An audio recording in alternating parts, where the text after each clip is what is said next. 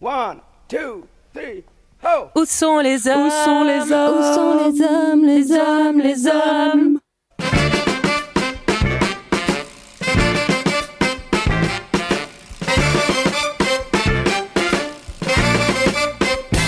Salut les copines euh, et les copains aussi, mais je dis les copines parce qu'on est entre filles aujourd'hui pour l'épisode numéro 75-75 de Pause Vélo et je suis en compagnie de Kika. Salut. Salut Lilou, ça va? Ouais, ça va super et toi? Ouais, bien, merci. Je suis contente d'être là avec vous.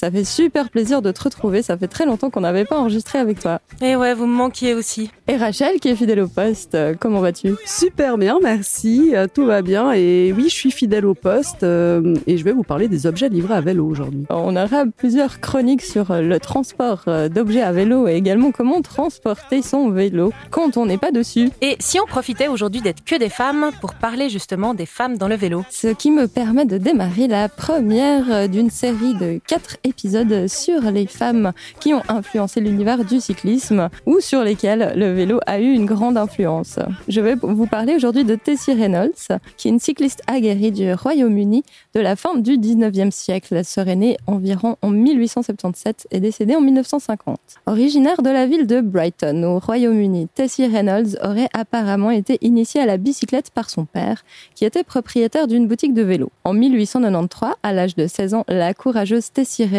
parcourt le trajet aller-retour entre les villes de Londres et de Brighton en Angleterre. Elle effectue ce parcours de 176 km en 8h30. Elle fera Sacré bout de femme. Ouais, c'est clair. Elle a fait scandale à cause de ça parce qu'elle portait le rational dress, qui était un habillement fait de trousers, des pantalons bouffants pour les femmes qui s'arrêtaient un peu sous le genou. En plus de son habillement hors de l'ordinaire, la jeune Tessie Reynolds bravait les tabous en enfourchant une bicyclette d'homme accompagnée de quelques compagnons masculins.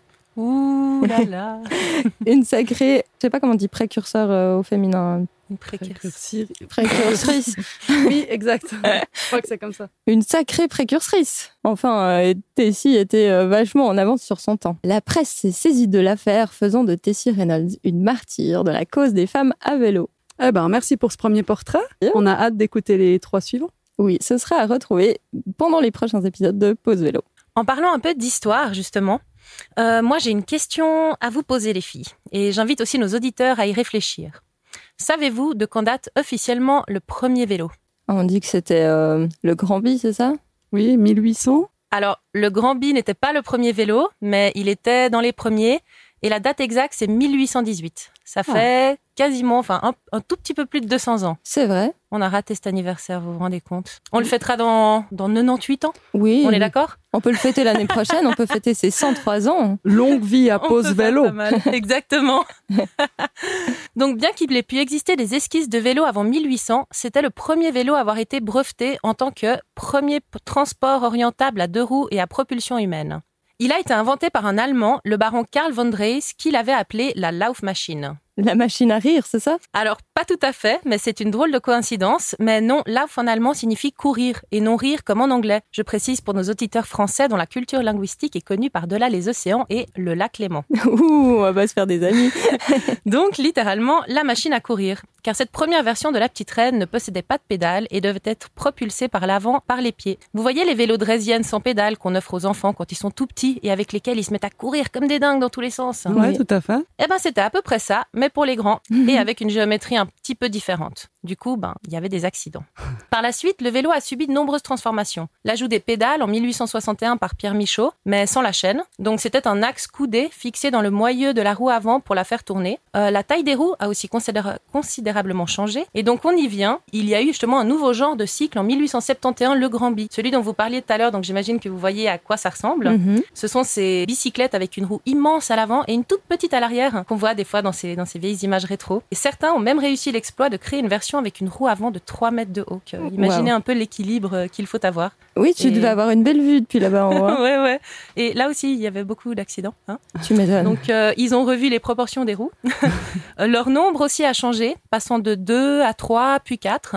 Mais plus important encore, le matériau qui les compose. Parce qu'en 1840, il n'y avait pas de pneus sur les cycles, mais des roues en fer. Waouh, ça euh, doit être sympa. euh, les chemins caillouteux. Ouh là là, ouais.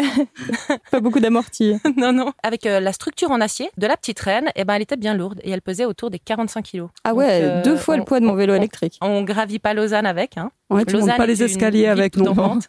ouais, non plus.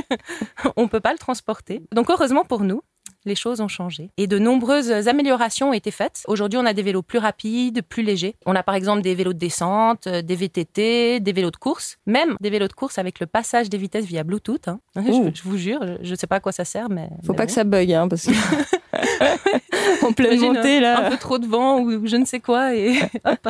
On a aussi des vélos électriques, des vélos pliables, des vélos pliables électriques et aujourd'hui au summum de la technologie, nous avons le vélo électrique gonflable. Quoi Comment c'est possible Vous avez bien entendu un vélo gonflable. Donc euh, dans le genre léger, il bat tous les records Ah bah oui. euh, parce qu'il fait 5 kilos euh, batterie et tout le tontin compris. Il se gonfle en quelques minutes avec une pompe manuelle ou en une minute à, à ce qui paraît avec une, une pompe électrique et il se range dans un, dans un petit sac. Son nom s'appelle Poimo. C'est un vélo qui a été imaginé à l'université de Tokyo et Ah, comme les vélos d'antan, celui-ci n'a pas de pédale. Ah voilà, c'est ça. Donc euh, c'est un genre de Drésienne. Oui, voilà, exactement. Sauf que bah là, il y aura pas besoin de courir, mais vous n'avez pas non plus la possibilité de pédaler. Parce que c'est l'assistance électrique qui fait tout le travail, qui a un petit boîtier fixé à, à l'arrière du vélo, qui enclenche une, une roue euh, mécanique qui va appuyer sur euh, la roue en plastique du vélo et donner le mouvement. Le concept, il est assez particulier car le vélo, il est entièrement fait en technologie drop stitch. Euh, C'est un tissu tridimensionnel composé principalement de fibres de polyester ou plus simplement ben, le même matériau que les paddles gonflables. Ce plus Ah facile. voilà. L'idée est d'avoir un véhicule adapté à chacun. La première étape, elle consiste à évaluer la position de l'acheteur sur le vélo. Pour ce faire, sa position est simulée sur un tabouret et les mains en avant posées sur une barre transversale. Le corps est scanné, puis à l'aide d'un programme, le vélo peut être créé parfaitement adapté à la position et aux dimensions de chacun. Le choix des couleurs et des formes peut ensuite être customisé. La dernière étape est l'assemblage des constituants du vélo. Chaque partie est gonflée à l'aide d'une simple pompe, puis assemblée simplement. Personnellement, je suis un peu mitigée et les changements, moi, ben, j'aime pas trop ça. Sauf si ce sont de nouvelles pistes cyclables qu'on ajoute. Mais je me dis qu'en fonction des contextes, ça peut être une bonne alternative à la voiture. Par exemple, pour les amoureux du coup de pédale, cette invention est loin d'être jouissive. Mais pour tous ceux qui sont adeptes du moindre effort, je pense qu'ils pourraient accrocher et pourquoi pas abandonner leur véhicule à moteur. Je reste sur le qui-vive pour vous sortir bientôt, peut-être, une chronique sur le vélo volant. Mmh. Bon, bah, on a hâte en tout cas. Moi, je pense qu'il faut bien le gonfler ton vélo, hein, parce que sinon tu vas pas, tu vas pas beaucoup avancer. Ouais, ouais. T'imagines si tu te dégonfles en cours de route. T'arrives à genoux, les genoux ensanglantés. Ah Bon, ça reste moins dangereux qu'un kayak ou un paddle au milieu du lac, mais disons que En fait, ça veut dire aussi que tu peux transporter ton vélo avec toi dans les transports publics, euh, ce qui peut être assez intéressant. Voilà, c'est aussi l'avantage, mais en attendant que cette, euh, cette invention soit, soit sur le marché européen, je pense que tu as peut-être d'autres solutions à nous proposer, Lilou? J'ai fait un petit tour euh, de ce qui se passe dans les villes suisses et certaines euh, lignes françaises et même jusqu'en Belgique pour savoir comment ça se passait quand on devait mettre son vélo dans un transport. Parce que le vélo, c'est bien beau, mais il y a des fois, eh ben, on est crevé ou bien on a crevé. Et dans ce cas, comment faire? Et peut-être euh, à quel prix également? Eh ben, sachez que ça dépend de la ville dans laquelle vous vous trouvez. Dans la plupart des villes suisses, les vélos ne sont pas autorisés dans les bus aux heures d'affluence. Et dans certaines villes, pas du tout dans les bus, euh, comme dans certaines villes. À Zurich, votre vélo ne sera bienvenu dans les transports publics que s'il n'est pas trop crotté. Un abonnement C'est le côté suisse-allemand. Oui, exactement. On demande que le vélo soit propre. Euh, L'abonnement annuel pour votre vélo dans cette ville vous coûtera 195, 195 francs suisses. À Paris, la ligne 1 ne peut être empruntée que le dimanche et les jours fériés jusqu'à 16h30. Donc la ligne 1, c'est celle qui relie, euh, traverse un peu tout Paris d'est en ouest. Mais par contre, la prestation est gratuite. Il paraît juste que c'est un peu difficile d'accès parce qu'il y a les portiques du métro, les escalators, enfin tout ce qui n'est pas très adapté. Attention, lancer de vélo c'est pour ça que je rigolais. Je m'imaginais avec mon vélo dans les métros de Paris, quoi. J'ai pas envie d'imaginer cette galère. Euh, petit tour chez nos amis belges à Bruxelles, où le vélo est admis dans les métros, sauf entre 7h et 9h et entre 16h et 18h30. Ouais, donc en gros, si tu le prends pour aller travailler, c'est... oui, enfin, tu vas travailler, euh, voilà. En Ouais. pédalant sur ton vélo et non avec euh, le bus et ton vélo dedans. L'abonnement annuel de métro, par contre, pour le vélo coûtera pour nos chers amis bruxellois la modique somme de 15 euros par an. Ah ouais, Ah, c'est pas cher. que chez nous. Hein. Ouais, clairement. hein. Retour en France à Strasbourg où le transport des vélos est admis gratuitement dans le tram, mais pas dans les bus. D'accord. voilà. Et chez vous, c'est comment les transports publics avec le vélo? Vous pouvez nous envoyer vos retours, vos commentaires euh, via les réseaux sociaux. Alors moi, j'ai aussi un, un semi-coup de gueule à faire parce que pendant longtemps, justement, j'ai fait mes, mes trajets à vélo, train, vélo. Parce qu'en fonction des distances parcourues, ben, faire tout le trajet à Mhm. vélo, c'est juste improbable. Mhm. Donc en fait, je prenais le vélo, je traversais tout Genève, je montais dans le train avec mon vélo pour aller jusqu'à Lausanne et je faisais le dernier bout à vélo. Et en fait, bah, j'avais pris un de ces fameux abonnements vélo qui, il me semble, était un petit peu moins cher euh, il y a quelques années. Mhm. Mais euh, en- ensuite, en fait, je prenais un, un train tous les jours et un jour, ce train est arrivé en retard et j'ai dû prendre, euh, enfin, avait été annulé. Donc j'ai dû prendre un autre train qui avait une configuration un peu différente. Puis bon, bah moi, je me pose tranquille dans le vélo, le contrôleur passe. Ticket, s'il vous plaît. Alors bon, bah moi, je lui donne ma carte d'abonnement. Donc il me dit et le vélo? Je lui dis ben il y a l'abonnement vélo aussi. Puis il me dit ah mais non madame, faut faire une réservation, il faut payer la réservation. Puis là je l'ai regardé avec des gros yeux, je fais mais comment ça j'ai un abonnement vélo et je dois en plus payer et faire une réservation? Et il m'a dit donc faites bien attention dans, dans la plupart des trains en Suisse, en plus de payer un abonnement vélo, à chaque fois que vous prenez ces trains-là, il faut encore payer 5 francs et effectuer la réservation au préalable. Ah ah, donc c'est bon à savoir. C'est vrai que je me Donc, suis euh, euh, préoccupée plutôt de la situation dans les villes, mais je sais que les trains, c'est toute une autre problématique. Et effectivement, il y a cette question de réserver euh, pour les CFF, en tout cas en oui, Suisse. mais c'est pas dans, dans tous les trains, donc il faut aussi, il faut bien Ouais. regarder avant, se renseigner. Si vous avez décidé de faire euh, le, le trajet avec un train, ne pas prendre celui d'avant ou d'après, parce que ça peut changer. Et bon, il a été gentil, il m'a pas mis d'amende, il m'a juste fait payer les 5 francs, mais j'étais quand même un peu verte. Bah, ça Donc, fait des euh, charges en plus euh, qu'on t'avait pas forcément prévu en plus. Oui, puis c'est c'est le principe déjà qu'on fait nos, nos trajets de manière la plus écologique possible, qu'on fait au mieux. Je trouve que de devoir payer, payer, payer encore, Je enfin. suis d'accord avec toi, mais je pense que c'est les trains qui font des euh, grandes distances comme les Intercity ou Oui, tout Voilà, à c'est fait. ce genre de train où les réservations, je sais parce que j'ai fait des voyages en train l'année passée et justement il y avait des trains comme ça où tu es obligé de réserver même ta place, alors pas en Suisse, hein, mais à l'étranger, euh, comme les TGV en France ou voilà, des fois t'as pas le choix parce qu'il y a pas, il y a plus de place sinon si tu les prends pas à Oui, l'avance. Mais tu payes aussi un, un Tu payes aussi un supplément, ouais. De 5 francs. Alors, je sais pas si c'est nos trains qui imposent ce supplément, si c'est comme ça partout en Europe. D'ailleurs, dites-nous hein, si vous Mm. avez un peu d'expérience là-dessus. Est-ce que partout euh, il y a un supplément ou pas, en fait? C'est la bonne question. Oui, effectivement. Vos retours euh, par euh, les réseaux sociaux ou par euh, tout autre pigeon voyageur aux signaux de fumée que vous daignerez nous envoyer. Au-delà de tra- transporter euh, son vélo, on doit aussi transporter un certain nombre de choses à vélo. Il y a évidemment tout un tas de choses intéressantes qui sont livrées à vélo. Et c'est Rachel qui va nous en parler. Exactement, parce que j'ai pu constater que ça fait quelques épisodes que nous parlons d'objets livrés à vélo, notamment dans le 73, respectivement 73. On avait reçu Bastien, qui est brasseur à la brasserie de l'Agneau à Trois Pattes à Genève et qui livre ses bières à vélo. Quant à toi, Lilou, il me semble que dans l'épisode 69, tu Mhm. avais parlé de livraison de sperme à bicyclette.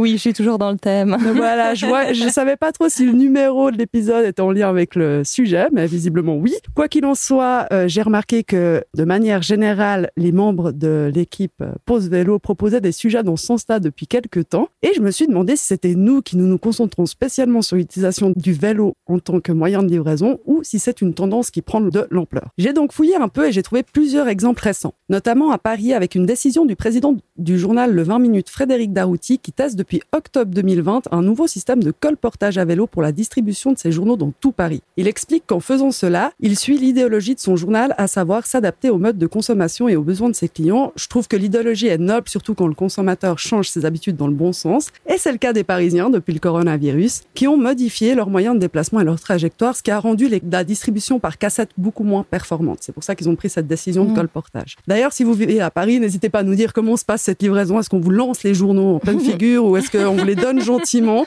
Avec le coronavirus On ne sait pas.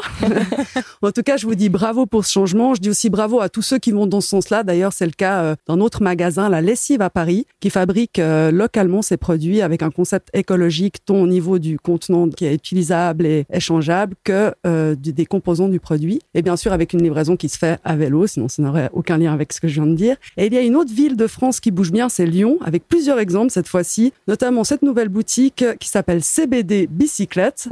Alors je pense que vous avez tout compris. Hein. Je vais pas vous, euh, je vais pas vous spoiler, mais ils vendent de la fleur de CBD et la livre à Vélo. Bravo, bicyclette, même si Ah on reprend leur nom. Mais c'est exactement ça, vous suivez bien. Et il y a encore une start-up qui a été lancée en septembre 2020 qui s'appelle Pollen, dont l'activité est de livrer des repas aux salariés d'autres entreprises et qui a misé sur des nouveaux triporteurs pour les livraisons, 7 pour être exact. Et ces triporteurs ont été créés par une autre start-up qui s'appelle Yocler, elle aussi française. Et je me suis dit que c'était logique qu'il y ait des nouveaux, euh, des nouvelles start-up comme Yocler, étant donné que de plus en plus d'entreprises cherchent des solutions pour adopter leurs moyens de livraison. Ce qui me laisse espérer que le changement est proche. Oui. Surtout avec ce dernier exemple, la Poste de Lyon qui a aussi décidé de tester des vélos cargo triporteurs pour la distribution. Selon le communiqué, cette décision a été prise afin, prise afin de répondre aux impératifs de logistique urbaine. Alors si moi je traduis ça par le fait que dans une ville on va plus vite à vélo qu'en voiture, ce qui Mhm. n'est pas une surprise, on l'a répété dans plusieurs épisodes. Ils invoquent aussi que le but est d'apporter des réponses aux enjeux de dépollution tout en augmentant la quantité de courriers et de colis embarqués. Et ça, ils le font depuis octobre 2020. Donc si vous avez bien suivi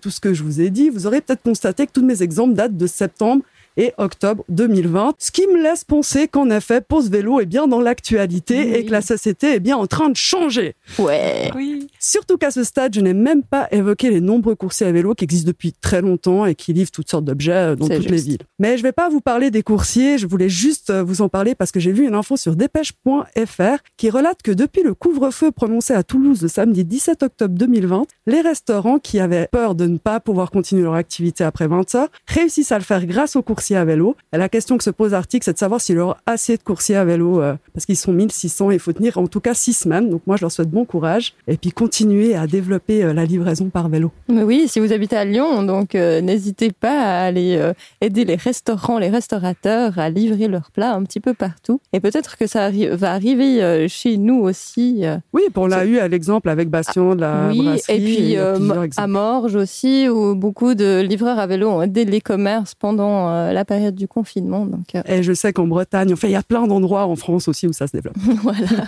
En Belgique aussi, j'espère. Bonjour aux amis belges. Oui. Transporter son vélo, transporter, livrer des choses à vélo, ça m'amène à vous parler de comment vous transportez vos affaires. Parce que moi, c'est mon grand dilemme en ce moment. Donc, euh, je me balade partout avec mon vélo. C'est vraiment mon moyen de transport principal. Et je dois transporter tout un tas de choses avec moi. Mon tapis de yoga, ma guitare, euh, mes courses.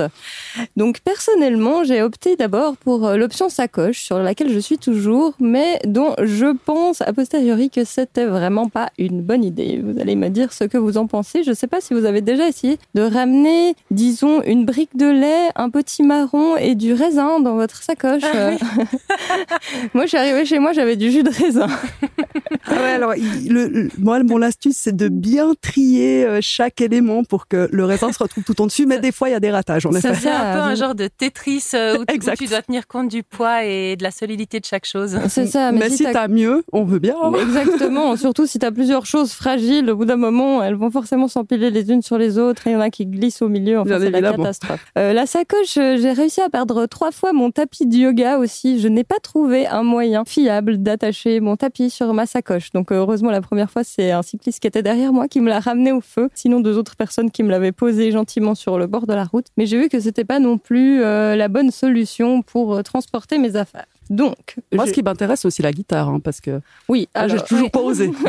Et avec euh, le télétravail aussi qu'on fait de plus en plus maintenant et Mhm. qui est à nouveau euh, conseillé. euh, moi, je sais que j'ai pas mal mon laptop aussi et c'est super lourd. Je peux pas le glisser dans une sacoche et, et puis c'est fragile aussi. Alors, j'ai plusieurs options à vous proposer. C'est c'est des options que j'ai observées. Hein. Je dis pas qu'elles sont bien ou pas bien. J'ai un petit peu essayé de déterminer. Vous me direz ce que vous en pensez. La première, c'est celle du panier à l'avant. Donc, tout le monde dit que ça saute. Alors, j'ai expérimenté. Hein. J'ai failli me viander en pleine circulation en Thaïlande parce que j'ai failli rouler sur ma propre bouteille d'eau qui venait de sauter du panier. Donc, c'est véridique. Voilà, donc c'est véridique. Par contre, je me suis dit peut-être si tu as un, panier que tu peux fermer, euh, est-ce Oui. que c'est mieux ou est-ce que le fait que ça saute un petit peu aussi, ça, ça peut te déstabiliser? Parce que par exemple, moi j'ai une sacoche qui s'accroche plus complètement au porte-bagages, donc elle s'accroche sur le haut, mais à chaque fois que je passe sur une grille ou comme ça et que mon vélo fait un petit saut, la sacoche elle se décolle, elle tape ensuite contre ma roue, donc ça me fait un petit un petit kick sur le côté. C'est Oui. sympa, ça rajoute. C'est du challenge. Exactement. Ensuite, euh, j'ai un collègue à la ferme qui avait un truc pas mal, c'est qu'il a attaché une grosse caisse en plastique assez épaisse derrière sur le porte-bagages avec euh, ces, vous savez, ces attaches en plastique hyper solides là euh, qu'on Oui, Oui. ces élastiques. Ouais, euh, les je- je- Colson. Ou... Oui, les Colson, Ouais, Ah, avec des. Colson. Ok. Donc il a fixé ça bien solidement. Et puis après, il mettait ses sacs dedans et puis il les attachait avec des élastiques. Ça Ouais. l'air, euh, ça l'air pas mal. Maintenant, pour les gens qui transportent toute leur maison, évidemment, il y a la remorque. Mais je me suis demandé ce qu'il en était de la praticabilité en ville, en campagne, avec les pistes cyclables. Est-ce que toi, Kika, t'avais testé la remorque euh, avec Alors ta fille euh, non, alors j'ai jamais testé la remorque avec ma fille. Je suis passée direct du siège enfant au, au Follow Me Mhm. parce que c'est vrai que c'est aussi quelque chose d'assez onéreux. Oui, en Donc plus. euh, déjà c'est pas à la portée de tout le monde, mais là j'ai essayé. euh, ma- mère fait tous ses trajets maintenant euh, à vélo et puis elle, a- elle prend son chien au travail. Mhm. Alors il est, il est pas immense, mais du coup elle a alors pas une remorque, je vais pas dire une cage parce que le pauvre chien ça va paraître. euh, mais sur le porte-bagages arrière il y a comme un, un caisson Mhm. où le chien peut aller et c'est assez large. Alors moi j'ai remarqué, moi bah, ce qui est pratique avec les vélos c'est Mhm. justement en ville de pouvoir passer à côté des voitures quand Voilà. ils sont arrêtés. Oui, c'est ça. Et tous ces systèmes un peu larges, c'est l'inconvénient que j'ai- trouvé. Oui. Euh, c'est que ben au final ben quand il y a une queue de voiture euh, qui fait 10 mètres ben Tu il faut passer. patienter et puis ben tu respires euh, toute la merde que, Mm. que les Ouais. voitures dégagent et ça c'est quelque chose personnellement qui m'a qui m'a quand même dérangé après je pense que ça dépend où on vit ça dépend aussi de la manière dont dont, dont la ville est faite pour pour pour les vélos parce que s'il y a des pistes cyclables clairement définies ce problème il n'existe pas ça c'est dans les villes qui ont encore des lacunes Mhm. Comme Lausanne, pour en citer une. Ouais, ouais, alors. Lausanne, ils n'ont pas vraiment mis encore le, le point là-dessus. hein. Ouais. Bon, Mais, dans euh, tout ça, euh, moi, je vous ai quand même trouvé euh, du coup le top du top. Et c'est le cas de le dire, c'est le top case. Alors c'est quelque chose que j'ai vu sur le vélo de quelqu'un et que donc j'ai croisé la personne qui était en train de reprendre son vélo, donc j'ai pu discuter avec elle. Mais je ne sais pas où ça se trouve, euh, je ne sais pas exactement qui vend ça, mais ça m'a fait rêver. Le top case, comme sur un scooter en fait, euh, avec une petite clé, et puis tu peux le, facilement le clipper, déclipper de ton porte-bagages. Donc ça veut dire que tu peux à la fois laisser des choses un petit peu de valeur entre guillemets dedans parce qu'il est quand même fermé à clé. Si tu vas pas loin, disons, ça craint rien Ouais. si ton vélo il est attaché. Euh, ensuite, tu peux le prendre facilement avec toi en entier, ou sinon tu peux quand même mettre un sac à dos volumineux. Je pense qu'un laptop, clairement, ça passe là-dedans, quoi. Pour moi, ça c'était vraiment la meilleure solution. En plus, c'est un truc en dur, comme ça, si tu tombes, eh ben, euh, ton ordinateur il est protégé. Alors c'est vrai que l'avantage en plus, comme tu dis, c'est que ça se ferme. Parce que moi j'ai Mhm. souvent ce problème-là, c'est que avec, avec mon vélo, du coup, j'ai une sacoche sur le côté. Bah, c'est une sacoche qui se décroche quand même Ouais. assez facilement, mais elle est lourde parce que j'ai, je suis une femme et j'ai une multitude de choses dedans, de livres, de cahiers, de Mais il y a pas besoin d'être une femme, on a le droit de transpost- transporter des choses et- lourdes à une vélo. demi-maison dedans.